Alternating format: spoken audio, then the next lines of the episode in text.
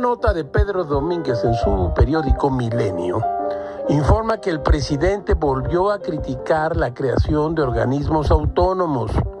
Dijo así, surgieron como hongos después de la lluvia. Era una manera de cooptar. Lo más claro era comprar voluntades, era para dar empleo a los allegados y al pueblo. ¿No el poder dimana del pueblo? Eran organismos para expertos de acuerdo a las nuevas políticas públicas y eran distractores para que se creara este andamiaje, se hablara mucho sobre los temas y se permitiera el robo y el saqueo, dijo el presidente de la República. Aquí le va a dar algo. Se le preguntó al presidente, ¿desaparecerá el CONAPRED? Y él respondió sí.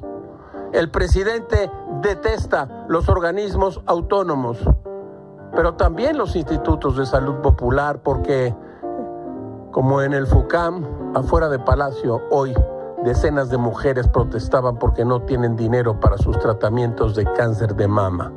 Muy bonito, van muy bien. No dejen, ¿eh? No dejen. Todo es muy raro, caracho, como diría La Fontaine. Engañar al que engaña es doblemente entretenido.